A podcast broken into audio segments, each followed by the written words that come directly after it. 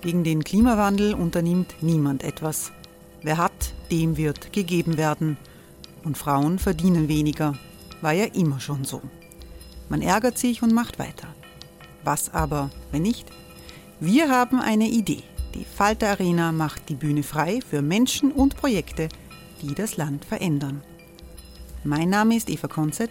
Ich leite das Politikressort im Falter.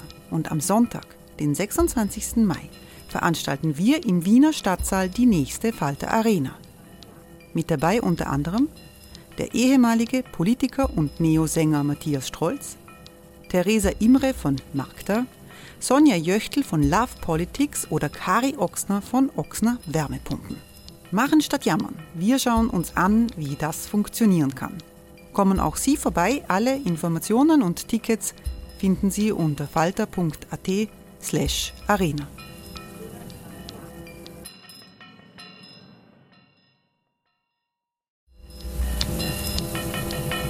Falter-Podcasts werden durch Werbung unterstützt.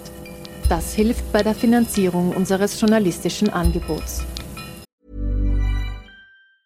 Hey, it's Ryan Reynolds and I'm here with Keith, co-star of my upcoming film If, only in theaters May 17th. Do you want to tell people the big news?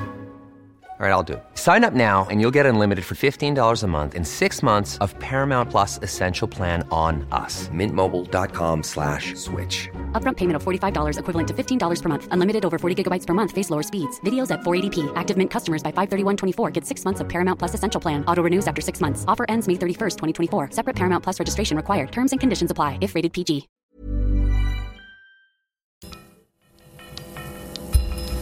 Falter Radio, der Podcast mit Raimund Löw.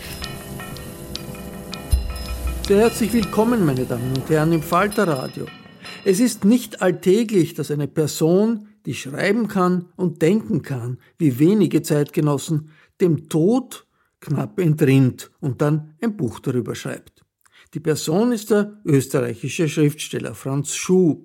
Franz Schuh hat über Jahre Bücher, Artikel und Traktate gegen Dummheit und Banalität verfasst. Das letzte Jahr verbrachte Schuh monatelang auf verschiedenen Intensivstationen in Wiener Spitälern. Die Todeserfahrung hat es ihm ermöglicht, die Todesangst zu überwinden, sagt er. Im Bruno Kreisky Forum in Wien fand die Präsentation des Buches von Franz Schuh statt, gemeinsam mit Falter-Herausgeber Armin Thurnherr. Das Buch trägt den Titel Lachen und Sterben. Es ist ein Buch, das mit sehr viel Enthusiasmus und Lob begrüßt wurde, zu Recht, wie ich meine. Und es beinhaltet verschiedene Textsorten, Essays, Reflexionen, äh, Satiren, Gedichte, sogar ein Drama. Und es freut mich, dass ich das heute hier im Kreisky-Forum mit Franz Schuh vorstellen kann. Franz Schuh wird zu Beginn aus dem Buch ein paar Sachen lesen und wir werden dann über das Buch sprechen. Bitte, Franz. Ja, und vielleicht auch über eine Reihe anderer Sachen. Ich möchte unbedingt bemerken, dass ich als Krankheitsfall, als der ich in meine eigene Lebensgeschichte eingehen werde, also in der ich fast eingegangen bin, dass ich nicht geglaubt habe, jemals wieder äh, normale, sogenannte normale Wege zu beschreiten und das auch noch äh, in Kreisgeforum. Das ist sozusagen wirklich ein Glück und ich wage es, in diesem seltsamen Glück ein paar Texte zunächst vorzulesen. Der Tod des Vaters. Ich habe einen Vater, könnte ich stolz sagen, der an seinem Starrsinn zugrunde ging, nicht an einer der blöden Krankheiten, die jeder haben kann, nicht an einem Unfall, der einem jeden passieren kann. Nein, mein Vater starb an seinem Glauben, dass für ihn extra nur eine Todeskrankheit existiert, der Herztod, wenn auch nicht der plötzliche, sondern der lange vorbereitete, der lange vermiedene, den ein Schrittmacher unaufhörlich ins Ziel zu begleiten hat. Die Blutdrucktabletten, der Schatz des Vaters, lagen in einem Regal über dem Bett. Sein Credo war damals, der Mensch wird nicht durch einen Schrittmacher am Leben gehalten, sondern am Leben hält der Mensch den Schrittmacher. Mein Vater erlitt einen frühen Tod ein paar Wochen vor der Schrittmacherkontrolle im AKH, auf die er fest hingelebt hatte. Künstlerpech nennt man das in der Lebenskunst. Als eines Tages ins Spital kam, der starrsinnige Alte, mein Vater, mit einer Bronchitis, verließ er es, sobald er nur stehen konnte. Er wähnte sich unverletzlich, auf dem Gebiet einer solchen Krankheit standfest gegenüber der Bronchitis. Man stirbt ja nur den Herztod. Und ein paar Monate nachdem er das Spital auf eigene Rechnung verlassen hatte, starb er an einer Lungenentzündung.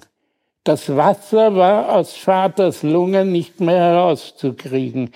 Es schwemmte wohl auch seinen Schrittmacher aus der Funktion. Tod ist tot, sage ich heute. Da darf man nicht wählerisch sein. Das folgende ist eine Liebeserklärung an einen Mann, der einmal ein Kaffeehaus geführt hat das Café Altes Stadttheater, ein Café, das ich besonders liebte, auch deshalb, äh, weil dort ein berühmter Mann namens Spieß, Karl Spieß, einer, der vom Kitsch lebt, was ich auch gern täte, aber mir gelingt das nicht, weil ich nicht so viel arbeiten kann oder möchte. Und äh, durch den Spieß habe ich diese wunderbaren Menschen kennengelernt meinen Lieblingsschauspieler äh, äh, auf der Kitsch-Ebene, Herrn Christian Kohlund, ein Schweizer, ein Wahnsinn von einem Mann mit einem dicken Schal im Sommer. Also äh, ein, eine wunderbare Figur, der allerdings für so ein Burgtheater oder was nicht getaugt hätte, wie meiner Meinung nach umgekehrt. Gerd Voss, für die sagenhaften Rollen des Kohl und vollkommen unfähig gewesen wäre. Also für Rudi Hensler das Gedicht Alte Donau. Am Tag, als der Rudi starb, da war noch Kartenspülen und mit den Würfeln hat er es auch. Sein ganzes Leben lang, der Rudi. Am Tag, als er starb, war eine Hitzewelle. Der Rudi und seine Haberer sind bei 34 Grad im Juni vom Spültisch aufgesprungen und in die alte Donau schwimmen gegangen. Am Tag, als der Rudi starb, ist er noch am Gänsehäufel vorbei bis oben zum Neujahr geschwommen. Beim Bundessportboot und auf der anderen Seite beim Birner war der Rudi immer gern Schwimmer. Am Tag, als er starb, sind seine Haberer aus dem Wasser gerät und haben sie mit den Handtüchern angetrocknet. Der Fritzl hat gefragt, wo ist eigentlich der Rudi? Aber da ist der Rudi schon mit dem Kopf unterm Wasser von der alten Donau gelegen. Äh, zum Schluss äh, ein Text bei dem ich garantieren kann, dass er nicht von mir ist, sondern ein äh, Originaltext äh, mit einem Event, das man nicht glauben soll, dass es das tatsächlich gibt. Man könnte hier eine Vorlesung halten über die Realität von Klischees. Und äh, es gibt ja das Klischee vom Tod in Wien. Und Tod in Wien heißt auch der Text. Ein Zitat. Schock am Dienstag während der Fahrt beutete plötzlich ein Sarg aus einem Fahrzeug der Wiener Bestattung auf die Straße und zersplitterte. Der Transporter war gegen 11 Uhr auf der Atzgersdorfer Straße, Ecke Riedelgasse unterwegs, als sich aus bislang ungeklärter Ursache die Ladetür öffnete. Der Sarg hätte aus Leinz in die Bezirksbeisetzungskammer Favoriten gebracht werden sollen. Genauere Details zu dem oder zu der Verstorbenen werden von der Wiener Bestattung aus Rücksicht auf die Hinterbliebenen nicht veröffentlicht. Die Straße sei in diesem Bereich äh, sehr steil gewesen. Man gehe jederzeit von einem technischen Defekt aus. Bei dem kleinen LKW von äh, Mercedes handelt es sich um einen sogenannten, ich weiß nicht, wie man das ausspricht, Fourgon äh, oder Fourgon. Äh, wie das Fahrzeug im Bestatterjargon, den ich noch nicht beherrsche, heißt. Mit diesem Bestatterjargon werden regelmäßig Verstorbene von den Kühlhäusern der Spitäler äh, zu den Leichenhallen transferiert. Der gekühlte Transporter bietet Platz für, der gekühlte Transporter bietet Platz für insgesamt zehn Särge. Äh, bei dem äh, heutigen Vorfall war nur eine Leiche an Bord. Der Fahrer, der alleine von Hitzing auf dem Weg in eine Bezirksleichenkammer in Liesing war, reagierte pietätvoll und richtig, indem er die Leiche in einen Sanitätssarg umbettete und den zerborstenen Holzsarg so gut wie möglich abdeckte. Die Angelegenheit war in etwa zehn Minuten erledigt, auch durch die Unterstützung alarmierter Kollegen. Der oder die Tote blieb unversehrt. Die Angehörigen, sofern es welche gibt, wurden über den Vorfall informiert. Äh, wir sind untröstlich, dass das passiert ist, beteuerte der Sprecher der Wiener Bestattung. Dass die Verriegelung der hinteren Türe defekt ist, das sei klar. Wieso sie versagt hat, weiß man nicht genau. Auf der steilen Rosenhügelstraße wäre der Sarg jedenfalls aus dem offenen Transporter gerutscht. Dem Fahrer könne man einen technischen Defekt nicht vorwerfen. Er erlebte unschöne Minuten am Dienstagvormittag. Damit nicht genug, dass der Sarg auf der steilen Rosenhügelstraße aus dem Wagen rutschte, da sich der Tote oder die Tote in einem Holzmodell befand, zersplitterte der Sarg auf der Straße. Der Vorfall wurde vom Sprecher der Bestattung Wien bestätigt mit dem Hinweis, dass so ein Vorfall trotz 30.000 jährlich durchgeführter Fahrten noch nie vorgekommen sei. Glück im Unglück. Der Fahrer des Leichenwagens brauste nicht davon, sondern bemerkte den Vorfall sofort und bettete den oder die Verstorbene, Details werden nicht bekannt gegeben, mit zu Hilfe gerufenen Kollegen in einen Sanitätssarg aus Metall um. Der zersplitterte Holzsarg wurde pietätvoll abgedeckt. Als Ursache des tragischen Missgeschicks wird ein technischer Defekt genannt da der Wagenlenker vor Fahrtantritt die Türe vorschriftsmäßig verriegelte. Die Hinterbliebenen des transportierten Toten oder der Toten wurden verständigt, beziehungsweise würden, sie würden verständigt, äh, falls es Hinterbliebene gäbe. Spuren des Unfalls, der ein Vorfall ist, also eigentlich ein Rausfall in den Abfall der Straße, sind an dem Körper, also an der Leiche übrigens, ähm, übrigens nicht ersichtlich. Nach dem Vorfall stand der Fahrer des Unglückswagens unter Schock. Er wurde noch am Dienstag vorzeitig nach Hause geschickt. Dankeschön. Wunderbar. Man sieht, der Tod ist eine absolut unernste Sache auch unter Umständen, oder? Ist es nur unsere Reaktion auf diesen Schrecken, der, der, der uns einfach so inkommensurabel reagieren lässt?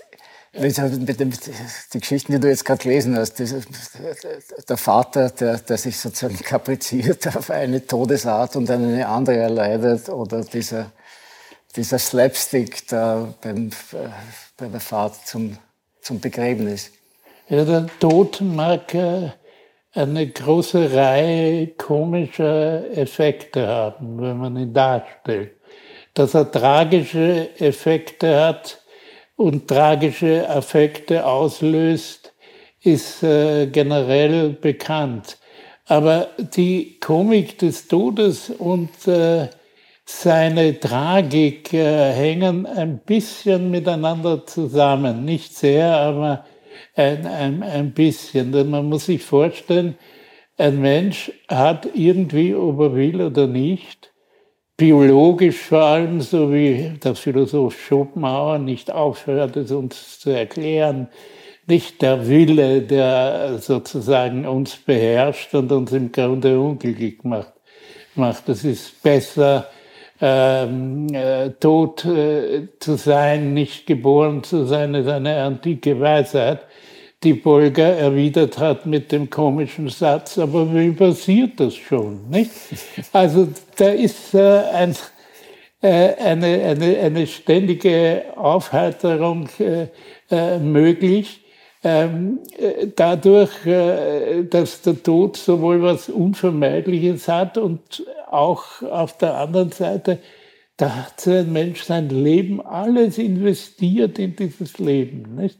Da hat er, äh, wir wollen gar nicht daran denken, dass es sich um einen sterbenden Unternehmer handelt, denn Unternehmer sind ja unsterblich, nicht? Äh, kaum ist einer tot, ist der nächste schon da. Äh, und das ist auch gut so, denn dort, wo keine Unternehmer sind und so weiter, kennen wir ja alles. Aber da hast du alles investiert, da bist du dran gehängt und dann gibt's plötzlich das Nein. Nicht? Äh, und plötzlich, dass es zählt nicht. Also Sie finden in der Philosophie äh, zum Beispiel bei David Hume äh, eine dieser berühmten Äußerungen, die das Sterben begleiten, nämlich die Äußerung, dass ein Einzelner fürs Universum eigentlich nicht zählt. Nicht? Der ist eigentlich wurscht. Ich halte das für ein gefährliches Argument, weil dann, wenn das wurscht ist, kann man ihn gleich umbringen auch. Das ist dann auch egal. Nicht? Und äh, auf der anderen Seite wird der Tod aufgeblasen. Nicht? Goethe hat versucht, das zu mindern, obwohl er selber ein Feigling war mhm. und vor dem Tod Todesangst hatte, indem er sagte, wer dieses ewige stirbt und werde, der ist ein fremder Gast auf dieser Erde und so weiter. Also der, der, Tod ist auch ein Teil unserer Heimeligkeit in dem, in dem Leben. Und alles, was heimelig ist, ist gleichzeitig komisch. Kann komisch sein. Nicht? Äh, die tragische Zerrissenheit, die ja auch beschrieben worden ist, dass ein geliebter Mensch stirbt. Nicht? Meiner Meinung nach sagt das weniger über den Tod, sondern mehr über die Liebe. Nicht? Aber das ist äh, eine, eine Streitfrage. Und äh, man muss natürlich wissen, was der Tod ist. Nicht?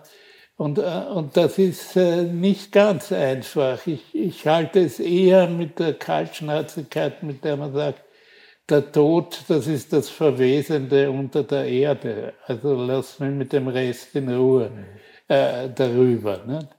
Du bist ja jetzt mit dem Tod konfrontiert gewesen, ja. direkt. Ne? Du warst jetzt sehr lang im Spital, todkrank, auf Intensivstation und hast aber dieses Buch geschrieben gleichzeitig jetzt als Reaktion darauf, als Verteidigung, hast du schon vorher angefangen, hast du, hast du schon lang vorher an den Tod gedacht und das ist ein Thema, Tod, äh, Tod und Lachen, wie reagiere ich darauf?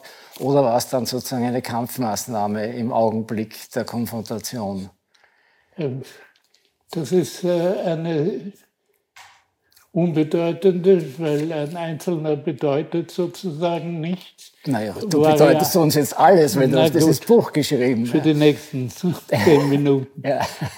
Aber ähm, äh, das ist eine, eine, eine, eine sehr komplexe Angelegenheit, äh, weil ähm, äh, man, wenn man selbst vom Tod konfrontiert ist, ist das etwas völlig anderes, als ähm, über den Tod eine, ein Gespräch führen zu dürfen. Ich selber habe aus diesen Todeserfahrungen, die äh, unfassbar absurd sind, also äh, wenn sie die Leichen in weißen Tüchern an dir vorbeitragen an der Intensivstation, nicht? Äh, wenn irgendein Arschloch von Arzt dir vis-à-vis -vis sitzt und den großen Computer eingeschaltet hat und äh, seine Nieren und seine Herzen und seine äh, ganzen Dinge verwaltet. Nicht? Und du liegst da da und was, jetzt haben sie dich gerade aufgeschnitten äh, und du willst das, was sie aufgeschnitten sehen, jetzt nicht noch in den Übungen eines äh, Mediziners vor Augen haben. Hast du dich da erkannt auf dem Schirm da? Nein. Der erkennt mich nicht, obwohl ich schon Verdacht hatte. Aber der ging nicht so weit, dass ich das dann geglaubt habe, äh, was ich da im Verdacht sehe. Also ähm, ich habe, äh, ich bin völlig frei von Todesfurcht. Also das war ich vorher nicht, aber durch das, was ich da gelernt und gesehen habe, in all der Zeit hat mir völlig die Todesangst genommen. Nicht? Ich habe überhaupt eine Neigung. Schon früh habe ich mich äh, mit einer Sache beschäftigt. Ich bin ja irgendwie so ein Literaturwissenschaftler. Nicht wirklich, aber, aber, aber ich äh, studiere Literatur. Nicht? Also es ist nicht so, dass ich das nur lese. Und, oder äh, schreibe. Oder, oder schreibe. Gut. as, as you like it, also wie es euch gefällt. Nicht, das ist eine Shakespeare-Komödie. Und aus dieser Shakespeare-Komödie ist etwas ganz Berühmtes, weil nämlich ähm, äh, ein äh, amerikanischer Sender, Sänger, Elvis Presley, das zu einer Zeile äh, seines äh, ähm, eines Songs gemacht hat. Uh, someone said uh, the world is a stage. Also jemand, mhm. das war der Shakespeare, der das mhm. sagen hat lassen. Nicht?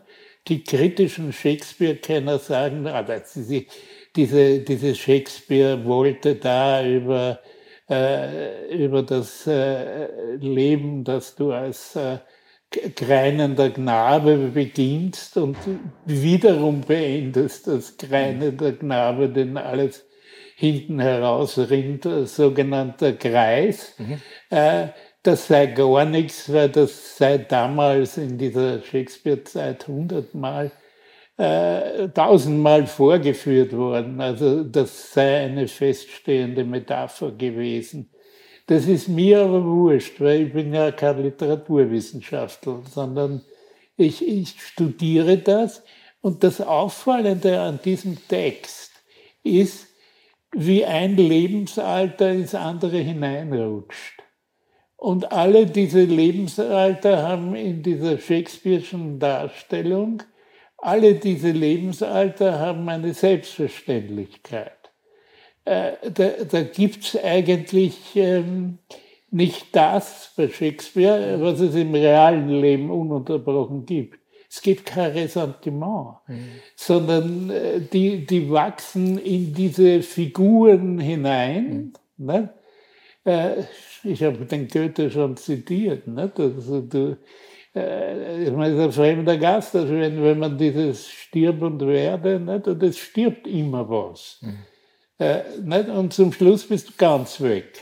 Mhm. Nicht? Und das ist dann für die Literatur nicht mehr sonderlich interessant, es sei denn, du hast in der Geschichte oder hast eine Geschichte gemacht. Mhm.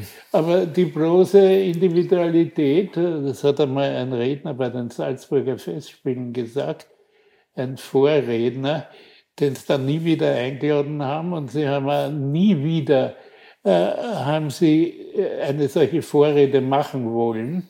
Ähm, äh, denn der hat gesagt, diese Einzelnen sind nur dazu da, damit die Gattung weiterlebt und die Gattung lebt eigentlich nur in Beethoven und in, äh, in Mozart und, und, und, und so weiter. Ne? Die Selbstverachtung des Menschlichen äh, gehört zur wesentlichen intellektuellen Bildung. Nicht? Das musst du können, damit du sozusagen da in der großen Reihe mit aufmarschieren darfst. Ryan Reynolds here from Mint Mobile. With the price of just about everything going up during inflation, we thought we'd bring our prices down. So to help us, we brought in a reverse auctioneer, which is apparently a thing. Mint Mobile unlimited premium wireless. Ready to get 30, 30, bit to get 30, bit to get 20, 20, 20, bit to get 20, 20, bit to get 15, 15, 15, 15 just 15 bucks a month. So, Give it a try at mintmobile.com/switch. slash $45 upfront for three months plus taxes and fees. Promo for new customers for limited time. Unlimited more than 40 gigabytes per month. Slows. Full terms at mintmobile.com. Aber, ja, aber das, ein bisschen ist dieses Thema, aber da kommen wir vielleicht noch später drauf, das, das ist das Thema Eitelkeit, das bei dir auch so da ist. Ne? Also wie, wie, wie sehr dürfen wir uns selber und wie sehr müssen wir uns selber zurücknehmen. Aber lass uns noch ein bisschen darüber reden, wie es dir, wie es dir gegangen ist, wie du deine Todesangst zum Beispiel losgeworden bist. Du, warst- du warst ja ein Notfall. Du bist, äh, wenn, ich, wenn ich das aus dem Drama da entnehme, da ja offensichtlich dieser Dr. Nedball, der, der Züge von dir trägt, starke in dem Drama am Schluss. Der schildert ja relativ detailliert, wie das passiert ist, mit teilweise Bewusstseinsverlust, mit, wie du bewunderst, wie dich die Sanitäter um die Ecke äh, rollen. Das hast du bewusst mitbekommen, dann teilweise aber nichts mehr und dann aber wieder Intensivstation Ja, und also, Operationen und so. Und, aber vorher hast du da offensichtlich Todesangst gehabt und wodurch bist du die dann losgeworden? ja, durch das Sehen des Todes. Nicht? Also durch, ähm, also das muss man sich so vorstellen. Ich war dann ein Vierbettzimmer, in einem Vierbettzimmer mit lauter alten Herren, äh, wobei mir das klar geworden ist, dass das auf mich hinzeigt. Ich bin auch ein alter Herr, hätte ich mir nie gedacht. Aber, aber war so. Und äh, ich habe zum Beispiel einige Tote überlebt dort. Und äh, ich er- erinnere mich an ein äh, Sterben besonderer Natur, wo der Sterbende in einer Litanei gesagt hat, ich kann nimmer, ich, ich kann nimmer. Und äh, dann war es wie Weihnachten. Dann kamen die Ärzte und haben feierlich das Bett umstellt. Äh, Sie haben nicht gebetet, aber was Sie da aufgeführt haben, hat genauso geholfen äh, wie ein Gebet. Angeblich helfen Gebete, aber da war äh, keine Hilfe. Und dann Hand auflegen vielleicht. die Hand auflegen vielleicht und, und dann war nichts mehr. Also dann äh, ist, er, ist er, und ich, ich habe natürlich, Du bist daneben gelegen. ja, äh, und das war, die, die haben das wie, eine, wie ein Zelt, haben sie den Sterbenden umgeben. Nicht? Äh, und äh, die, die Ärzte, ich, ich habe leider gegen Ärzte, das ist ganz dumm und äh, sehr selbstschädigend. Aber ich habe gegen Ärzte unauflösbare Vorurteile, da kann man schwer was machen. Ich erzähle eine Anekdote, weil die Sterbeszene mich zu sehr erschüttert in diesem Augenblick. Äh, es kommt eine Ärztin rein, stellt sich vor meinem Bett auf und sagt, wie geht's Ihnen? Ich erkläre ihr, mir geht's den Umständen entsprechend. Das ist keine Antwort. Ich kenne Ihre Umstände ja nicht. Das ist der Arzt, nicht?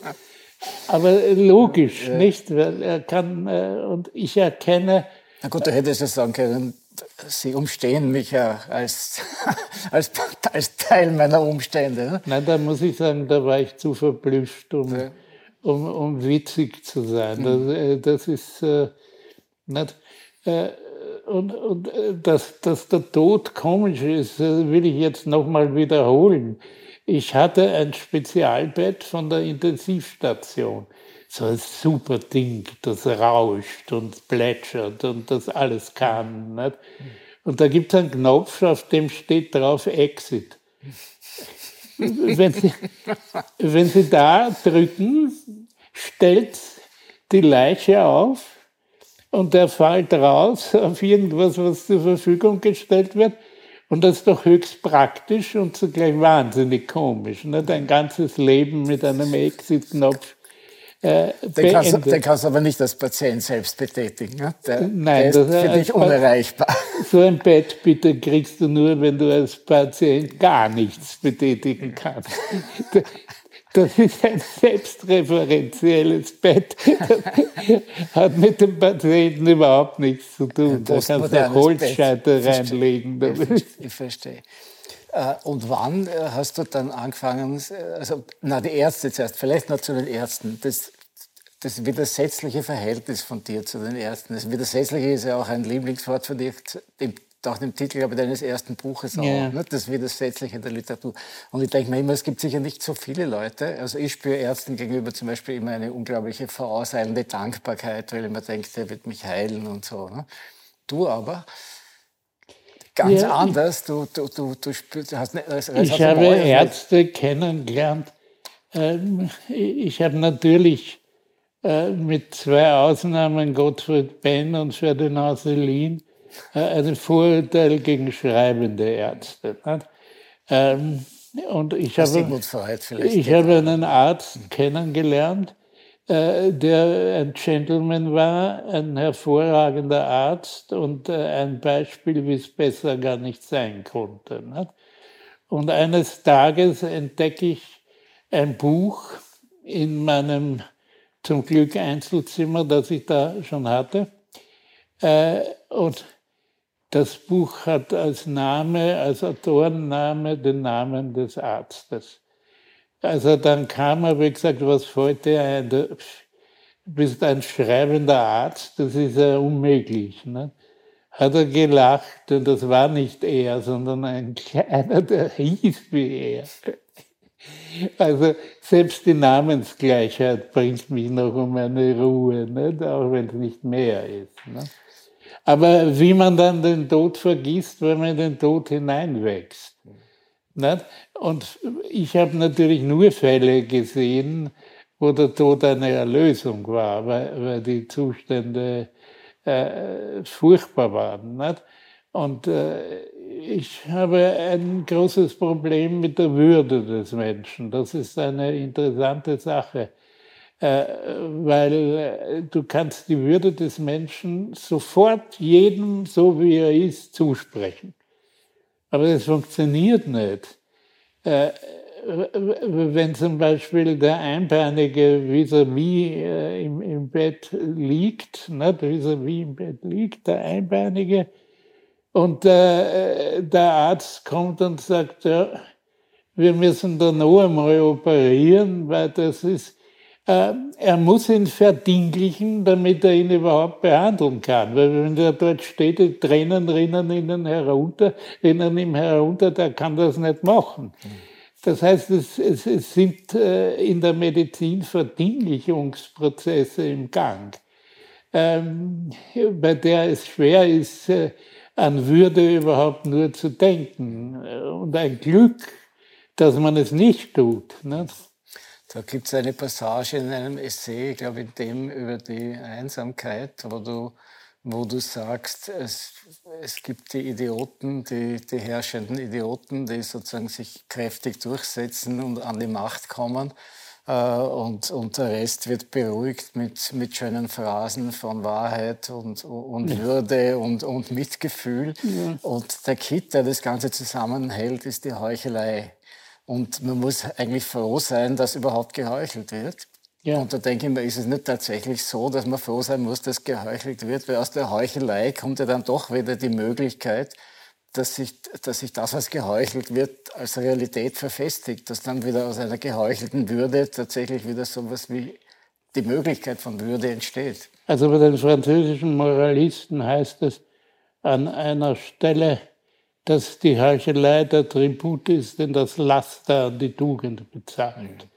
Mhm. Nicht?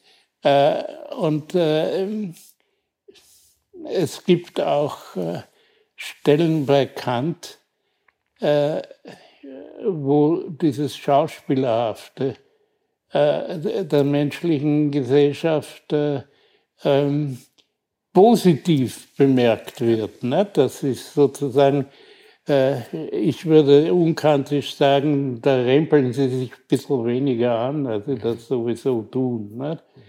Also, Damit es keiner sieht. Ne?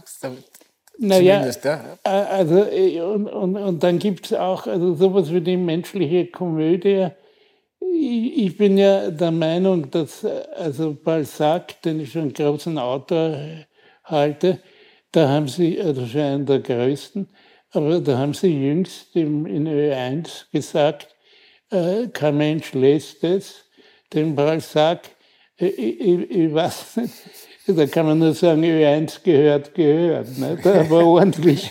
Nein, ähm, die, diese, dieser Bruch zwischen den, das ist jetzt meine These, aber dieser Bruch zwischen den französischen Moralisten, die noch äh, in dieser Tradition denken konnten, äh, wie Seneca oder andere, die menschliches Verhalten beobachteten, und vor allem feststellten, dass es in den meisten Fällen unökonomisch ist, aber das Unökonomische des menschlichen Verhaltens hat eine Logik. Nicht? Und bei der Logik kommen dann diese Nietzscheanischen äh, Wendungen hervor, dass das eigentlich alle Schufte des Eigens, ihres eigenen Eigensinns sind. Nicht? Aber das äh, kann man nur in einer faschistischen Gesellschaft einigermaßen durchsetzen. Ähm, man muss aber auch gerade sagen, für die faschistische Gesellschaft, also Göring und Bormann und so, die haben einander nicht sehr gern gehabt. Äh, Goebbels hat den Göring auch nicht sonderlich gemacht. Also da gibt's dann diese Konkurrenz und die wird dann mit Gewalt äh, verschleiert. Äh, dafür feiert man irgendwelche wie den Heidrich, glaube ich, hieß der, der rechtzeitig ähm, der Welt AT sagen musste, äh, die feiert man dann großartig. Also äh, diese faschistische Pointe, die wir hier nicht vergessen wollen, nämlich es lebe der Tod, mhm. nicht? Äh, durchzieht äh, diese ganze Gesellschaft. Nicht? Und wir haben eine, ein Riesenglück, äh, dass wir so sozialpartnerschaftlich da irgendwie uns durchschwindeln, schauspielerisch. Nicht? Ja. Und das ist ja teilweise wahnsinnig lustig. Also die, ich liebe diese Regierung, nämlich jetzt nimmer mehr. Äh, aber früher, wie sie diese Pressekonferenzen gehabt haben, die haben man das Gefühl gehabt, die haben alle einen steifen Frack an und wackeln dann nach die ich finde, Sie hätten müssen in weißen Kitteln auftreten. Ja. Der Kurz hätte sollen in weißen Kittel auftreten genau. hinter dem Plexiglas, das wäre perfekt gewesen. Genau, genau. Und äh, das Schauspielerische ist ja, wie du richtig sagst, ist das Schauspielerische auch eine Variante von Selbstprogrammierung. Nicht? Mhm. Du spielst was und am Schluss bist das wirklich. Ja. Nicht? Und äh, das gilt meistens für die Bösen, wie wir Kriminalromanleser wissen aber es kann auch für die Guten gelten, ne? dass man dann ritterlich wird, wenn man ans Rittertum glaubt, wovon ich übrigens abrate. ja. Aber jetzt kommen wir nochmal zurück darauf. Jetzt wir, du, du, du bist in dieser schrecklichen Situation, aber irgendwann bist du aus der Intensiv drin rausgekommen. Du warst ja doch ziemlich lang drin. Ne? Bist dann ja, mehrfach ja. operiert worden. Ja. Und bist dann aber irgendwann, aber in der Intensiv kann man nicht schreiben, oder? Was? In, auf der Intensivstation kann Nein. man nicht schreiben, da ist man in einem Zustand. Ja, wann, aber wann? Das, das, äh, da muss ich leider etwas verraten, äh, was gescheiter war, wenn ich es nicht sagen würde, aber äh, auf der Intensiv kriegst du Opiate und Morphine ohne Gleichen. Und das ist für die Fantasie ungeheuer gut. Hm. Also du hast Bilder und Visionen, äh, die sogar die österreichische Literatur beim derzeitigen Zustand höchst verbessern würde. Aber das geht nicht. Das ist so wie getobt Sport betreiben. Mhm. Äh, das interessiert auf einer Intensivstation niemand. Mhm. Äh, aber äh, es gibt ja dieses, du bist ja ein musikalischer Mensch im Unterschied zu mir. Äh, es gibt ja diese, diesen furchtbaren Bericht von Hanan Kur, der auch auf der Intensivstation war. Und was unter anderem das Wesen der Intensivstation ist, sind die Notfallcomputer, die ununterbrochen und, und das, das läuft los. Nicht? Und der intensivstationär untergebrachte Herr Kur soll gesagt haben, ich weiß auch nicht, ob es stimmt, aber es ist ja nicht gut erfunden, soll gesagt haben, als Musiker ertrage ich das nicht. nicht? Und in Wahrheit ist es eine Variante von Musik, ne? das Totenglöcklein in der technologischen Hochzeit. Ne? Also das ist äh, schon eine... eine, eine ähm, und mit geweiteten Doors of Perception. Ne? Ja, ja, genau. Mit bist, geweiteten du da, bist du empfänglich für diese... Wobei ich in meiner Perception etwas äh, ganz Seltsames hatte. Äh, ich war in der Rudolf Stiftung und grüße die Schwester Renate. Die Schwester Doris grüße ich auch, obwohl sie nicht besonders nett zu mir war. Aber ähm, die haben, äh, äh, da hatte ich eine, eine, eine Dauervision, weil in dem Spital äh, gab es kein Fenster aufmachen. Ich habe erst nach Monaten zum ersten Mal frische Luft äh, äh, überhaupt äh, wahrnehmen dürfen, weil die, da ist alles zu und sie haben so eine Temperaturmaschine, die alles das ganze Jahr gleich hält. Mhm. Nicht? Und, und keimfrei wahrscheinlich auch möglich. Ja, alles Mögliche. Da wollen wir hoffen, dass es keimfrei war, weil wenn nicht, verstehe ich, warum die alle im Bett liegen. Aber gut, äh, die, die, äh, diese hm, äh, Geschlossenheit und dieses Geräusch, hm, äh,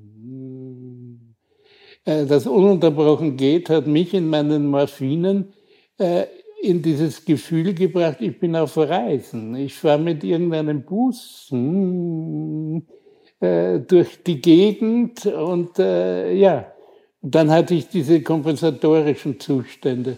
Äh, darunter verstehe ich, äh, ich weiß nicht, was wollen die von mir? Ich kann eh super gehen und bin äh, Spitze, mhm. äh, mache Judo-Kämpfe und klettere irgendwelche mhm. äh, Dinge hinauf. Nicht? Äh, und, und, dann äh, verstand ich alle Sprachen. Also der, ich bin irgendwo hingefahren, nicht? diesmal im Zug und da reden alle Polnisch und ich verstehe jedes Wort Polnisch. Nicht? Es gibt ein polnisches Huhn, das ist eine, eine, eine, eine Putzfrau, das, das Huhn. Ja, ja, das, ne? polnische Huhn, ja. Das spricht, das spricht Polnisch, wird aber gleichzeitig simultan übersetzt, ja, dass es wir eh verstehen. Ne? Das polnische Huhn ist äh, eine bittere Notwendigkeit, äh, weil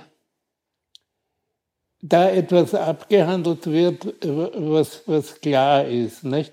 Man feiert, und ich sage jetzt mal zu Recht, äh, diese Pfleger und Pflegerinnen, äh, die werden, äh, damit man ihnen kein Geld geben braucht, als Heilige, also eine Variante von Heiligen dargestellt. Aber die Darstellung schon ist so abfällig, dass man, wir sind wieder beim Schauspielen, mhm. ne, dass man merkt, na, da kommt keine Kohle mehr raus für die. Ne, weil die haben sich schon erschöpft darin, dass sie da das Lob aussprechen. Mhm. Und äh, es gibt halt, ich sage es verharmlost, nicht nur zu loben, sondern was zwischen Patient und Pfleger, ähm, von Ärzten rede ich bekanntlich gar nicht, nicht mit der Ausnahme der beiden Großen, die ich kennengelernt habe. Wenn Sie es hören, werden Sie wissen, dass Sie gemeint sind. Ich hoffe, es mischt sich da keiner rein von denen, die mich erleben mussten, äh, die ich nicht gemeint habe. Also, Jedenfalls kommt einer vor, ein Arzt, um das auch zum dem Publikum ja. zu sagen, der, hat, der trägt den schönen Namen Weider, mhm. was an einer Stelle mal dann zu Ausweider äh, äh, ausgedehnt wird. Ne? Das ist auch kein Freund von dir, nehme ich an. Äh, der Herr Weider. Nein, Dr. der Weider. ist schon ein Freund von mir. Aber ja. der ist, da muss man sagen, das Original, das dahinter steckt, das sind natürlich ganz anders. Aber äh, das Original, das dahinter steckt, hat mir das Leben gerettet. Ne? Mhm. Und ich habe ihm aber, aber gesagt, und das, dieser Dialog kommt eins eins vor, ich habe ihm gesagt, äh, wenn Sie glauben, dass ich Ihnen dankbar bin, dann irren Sie sich aber. Äh, und er hat cool gesagt, Dankbarkeit brauche ich nicht. Das ist schon ein schöner, äh, äh, man, ein schöner Diskurs. Darauf ne? kann man aufbauen. Aber jetzt sag nur, wie hast du dann, wie und wann hast du dann angefangen? Erstens wolltest du sagen, ich schreibe jetzt dieses Buch. Und, und wie bist du da vorgegangen? Hast du gesagt, ich brauche jetzt ein ich, Tablet? Ich war, oder, oder? ich war wie alle Menschen oft in ihrem Leben einer Irrmeinung. Ich war der Meinung, dass das Buch schon fertig ist, wie ich da. Ich, ich habe mir gedacht, na gut, jetzt operieren Sie mich um zwölf in der Nacht. Äh, Leimand Buch ist fertig und was für mich sehr wichtig war, ich habe eine Lesung von Konrad Bayer, ähm, Kasper am elektrischen Stuhl gemacht und äh, das war für mich wahnsinnig wichtig und, und, und sozusagen ausschlaggebend. Habe ich schon hinter mir. Nicht? Naja, und dann äh, erwacht aus, dem, aus der Intensivstation, hat mir der Verleger mehr oder weniger klar gemacht, äh, äh, das ist eigentlich nichts. Nicht? Also musste ich äh, und wollte auch äh, arbeiten nicht? und, und, und habe das irgendwie hingebracht. Denn ich hatte das Glück, dass die Morphine mich nicht ruiniert haben. Also ich bin, ich bin beim Erwachen, konnte ich sogar meine ganzen PIN-Codes auswendig. Ne? Äh, das ist schon seltsam. Aber was ich zum Beispiel nicht konnte, war ordentlich telefonieren, weil die Hände gezittert haben. Ne? Äh, da, da, wird das Telefonieren zu einer Anstrengung. Aber Tastatur von Tablet ging? Ähm, ich, ja, ich, ich habe viel mit dem, äh, mit dem iPad gearbeitet. Mhm. Das ging. Aber beim Computer habe ich, das muss ich zugeben, verschiedene Sachen nicht mehr gewusst. Also, äh, aber das hat man dann sehr schnell äh, dazu gelernt. Aber ich hatte im dritten Bezirk im Krankenhaus keinen Computer. Ich hatte nur das iPad. Mhm. Nicht? Und äh, das mit dem Computer war schwierig, denn äh, die Schwestern werden verrückt, wenn, wenn sie zu, zu wenig Platz haben. Nicht? Und wenn du ihnen dann sagst, sie müssen da aufpassen, dass das nicht nass wird, dann kriegen sie überhaupt Anfälle. Nicht? Was interessiert die mein Computer? Nicht? Die, die müssen ein, ein starres Programm da durchbringen. Nicht? Und da hat man auch so unterschiedliche Mentalitäten gesehen. Also ich, ich erinnere mich bei den barmherzigen Brüdern und im Pflegeheim Wien-Meidling, das klingt schon teuflisch, Pflegeheim Wien-Meidling, äh, aber äh, da war ein großer Unterschied. Im Pflegeheim Wien-Meidling bist du nicht geduscht worden. Und wenn du geduscht worden bist, ist das mit einem schwierigen Apparateaufwand passiert. Nicht? Da wirst du auf irgendwas draufgelegt und das hebt sich dann und senkt sich und, und das ist ganz kompliziert. Bei den barmherzigen Brüdern haben sie gesehen, der kann nicht gehen, der kann gar nichts. Nicht? Die haben ja einfach aus dem Bett ausgezahlt, am Nachthemd festgehalten, unter die Dusche gestellt und wieder abgeführt. Das, das, ist, das sind verschiedene Methoden. Alle sind unheilbar. Alle deuten auf Unheilbarkeit hin. Aber lieber duschen als nicht duschen und äh, ungeduscht äh, depressiv sein. Nicht? Hat, hat Schreiben eigentlich was zur Heilung beigetragen? Mit Sicherheit. Also zur Heilung, das Wort Heilung, äh, also Genesung? Ich, ich muss immer, ich, ich, ich bin ähm, ein Nietzsche-Anhänger natürlich, nicht? Äh, Und bei, bei Nietzsche ist dieses Genesen. Nicht? Wenn man das isst, darf man hier sogar ins Restaurant. Nicht? Aber bei Nietzsche ist dieses Genesensein nicht? Ein, ein, nahezu ein heiliger Akt, wo die körperliche Sinnlichkeit er, erwacht. Aber du bist, siehe Nietzsche, nie wirklich gesund, wenn es dich mal so ordentlich erwischt hat. Äh, hast du das äh, als Stigma an dir, da kannst du tun, was du willst. Nicht? Das finde ich ja bei deiner Essayistik, äh, finde ich das ja besonders interessant und gut. Du bekennst dich zwar zu Dingen, zum Beispiel zu Nietzsche, aber dann doch nicht ohne Reserve, nie, nie, nie ohne Reserve. Auch zur Dialektik habe ich das sehr interessant gefunden. Du hast eine, eine, eine, eine Definition drin, du sagst, du, äh, bei dir ist die, die, die, Art von Dialektik, die du akzeptierst, ist, akzeptierst, ist nicht die, die zu einer Synthese kommt, sondern die nur die Gegensätze sozusagen aufstellt und gegeneinander arbeiten lässt, aber nicht an einer, an einer Synthese arbeitet und an einem Neubeginn. Dann. Ja, darüber könnte man viel sagen. Nicht?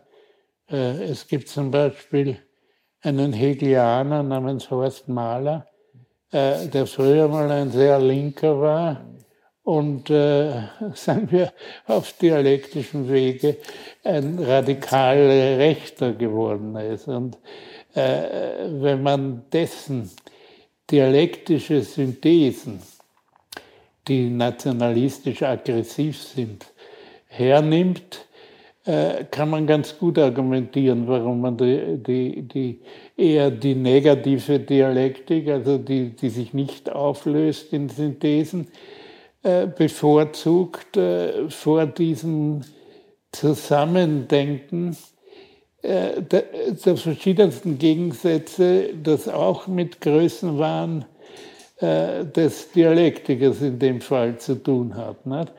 Also Plato, der ein genialer Dialektiker war auf seine Art, nicht? man nennt das existenzielle Dialektik, wo sich die Dialektik nicht schriftlich niedergelegt hat, um das schöne Wort zu verwenden, sondern im äh, direkten Gespräch zum Ausdruck gekommen war, war eigentlich sehr vorsichtig.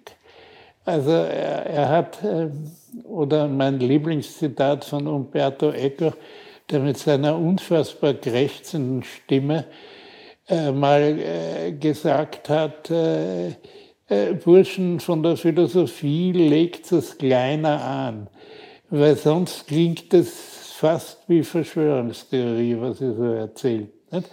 Also diese, die, diese großartigen Synthesen ähm, können natürlich durchaus gelingen. Nicht? Das gibt's. Äh, aber ich äh, bin eher für die, für die hoffnungslose Entgegenstellung von äh, Antithesen. Nicht? Jetzt hat eine Krankheit ja zusätzlich noch vielleicht zum Schluss nur in der, auch in der Pandemie stattgefunden. Hast du da, da, und darüber schreibst du ja auch interessante Dinge. Aber hast du, hast du drin was mitbekommen? Nein, da kriegst du gar nichts mit. Das war. Das ist eine andere Abteilung. Und ich habe das mal gesehen. Das war, da haben sie mich wegen irgendeiner Detailuntersuchung durch die Gegend gerollt. Äh, da war ich, ich war in mehreren Spitälern. Da war ich in einem Spital, äh, wo die Pandemieerkrankten direkt äh, wie in einem Gefängnis abgesperrt waren. Und es war einfach draußen zu, die haben das zugemacht. Und dann habe ich im Pflegeheim Wien-Meidling klingt wie eine gefährliche Drohung, wenn ich mich wiederholen darf. Im Pflegeheim Wien-Meidling habe ich äh, gesehen, was das bedeutet, wenn äh, wenigstens ein Drittel der Leute ausfällt äh, vom Personal. Dann ist innerhalb der kürzesten Zeit ein, ein, ein Chaos da, wo die tapferen Mitarbeiter dort versuchen zu retten, was sie können. Nicht? Aber es ist dann verschiedenstes nicht mehr möglich und das Ganze wird sehr, sehr schwierig. Das habe ich gemerkt. Ich selbst habe übrigens auch Corona gehabt, aber ohne Symptome. Also Covid-19 oder wie das heißt, hatte ich. Ohne Symptome. Ich habe gar nichts gemerkt, außer danach eine ungesunde Appetitlosigkeit. Und ziemlich lange und ziemlich schwierig zu ertragen. Dann schreibst du auch, dass es sozusagen das, das gefährliche Moment ja daran sein kann, dass es, dass es so quasi eine gesellschaftliche Probe auf den Totalitarismus darstellen kann. Ne? Die Versuchung der Politik, da jetzt so ganz autoritäre ja, Maßnahmen zu verhängen und das, glaube ich, ist wirklich eine von meinen Meinungen äh, und unseren Dafürhaltungen unabhängige Problematik, äh, nämlich ähm, eine Krankheit biologisch gesehen ist etwas Absolutes. Ne? Das sagen sie ja dauernd. Äh, du kannst mit dem Virus nicht diskutieren, weil der hat kein Interesse an deinem hohen Geist. Äh, aber in die Politik etwas absolut Gültiges einführen, ist auf der politischen Seite eben auch nicht ungefährlich. Es ist Einübung in den Totalitarismus unter Umständen.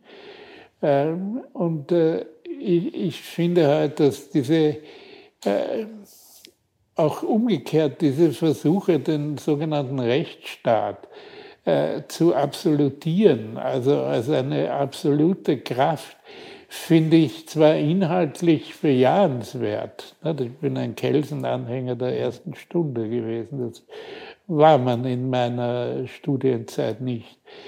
Ähm, diesen, diesen Rechtsstaat, diesen Rechtspositivismus, äh, wenn man da auch wiederum absolut, absolutistisch denkt, hat man diese Einübungen äh, auch von dieser Seite her.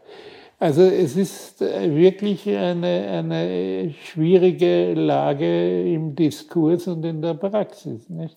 Ich glaube, es kommt ja wohl auch sozusagen auf, die, auf die politische Schauspielerkunst an, wie man es anlegt. Ne? Also die, zum Beispiel, ob man es so anlegt wie, wie die Frau Merkel, das, die, die mit einem gewissen Respekt vor der Wissenschaft aufgetreten ist, aber doch eine gewisse Zögerlichkeit immer, immer signalisiert hat und versucht halt so diese Vorläufigkeit der Rationalität darzustellen im Vergleich zu unserem Kurz, der, der, der, der sozusagen als Haut drauf und mit Nähhammer, Polizei und dergleichen mit, mit Lust das zelebriert. Ne? Das kann man so oder so machen. Also der Terroranschlag in Wien äh, der hat eigentlich äh, bedauerlicherweise gezeigt, dass dieses System überhaupt nicht funktioniert.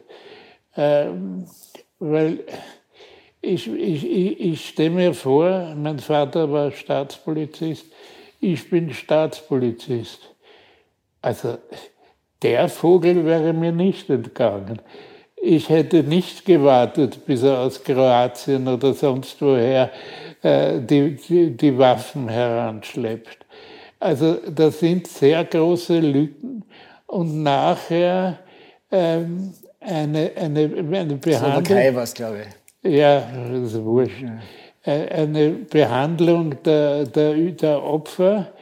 Äh, die eigentlich nur erklärbar ist mit schlechtem Gewissen und Angst vor der Aufdeckung der eigenen Unfähigkeit. Nicht?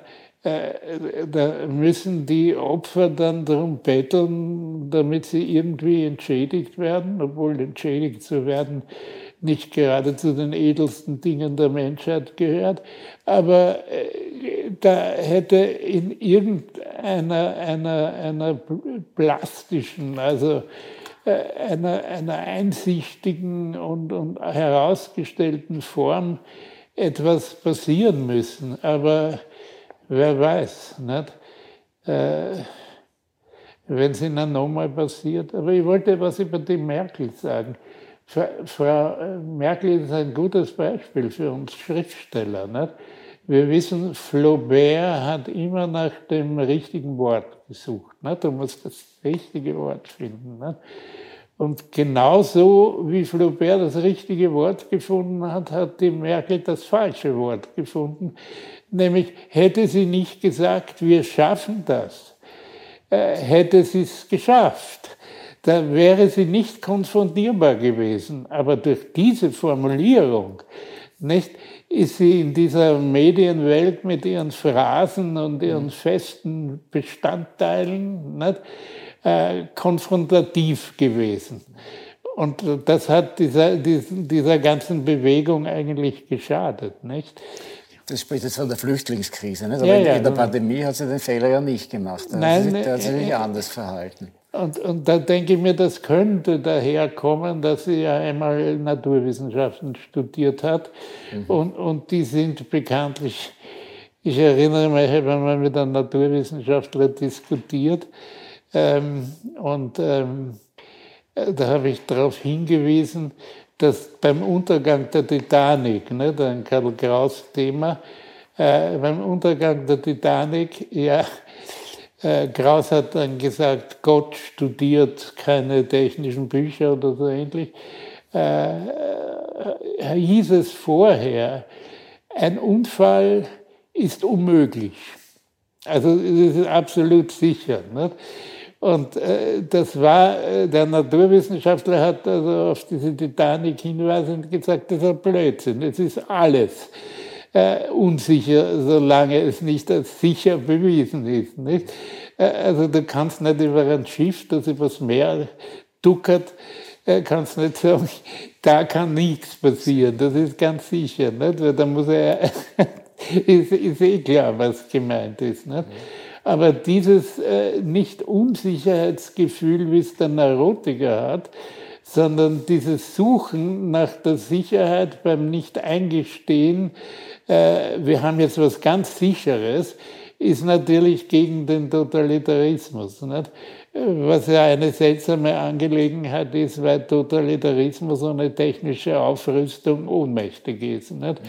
Also da gibt es äh, komplexe, einander negierende Inhalte. Nicht? Gut, gegen den Tod nutzt da die größte Aufrüstung nichts.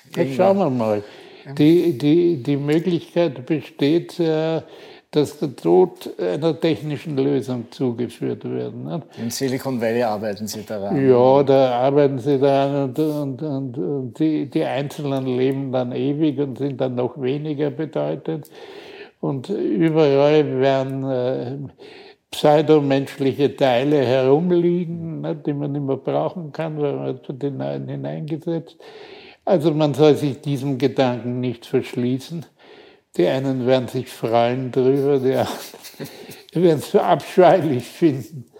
Na gut, ein schönes Schlusswort, ein schönes halb optimistisches Schlusswort. Äh, ich empfehle dieses Buch ausdrücklich. Es ist vieles drin, über das wir jetzt nicht geredet haben. Sehr viel Kluges, sehr viel Amüsantes, sehr viel Reflexives und Weiterführendes. Lesen Sie es.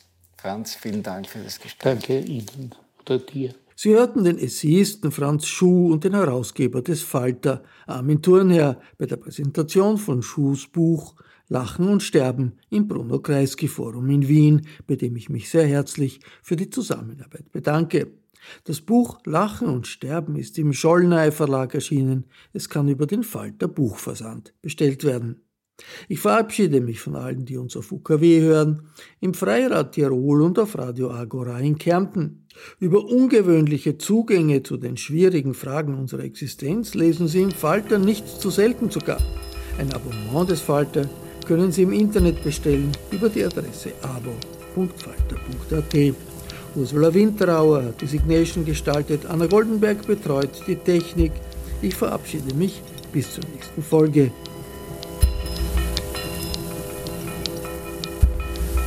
Sie hörten das Falterradio, den Podcast mit Raimund Löw.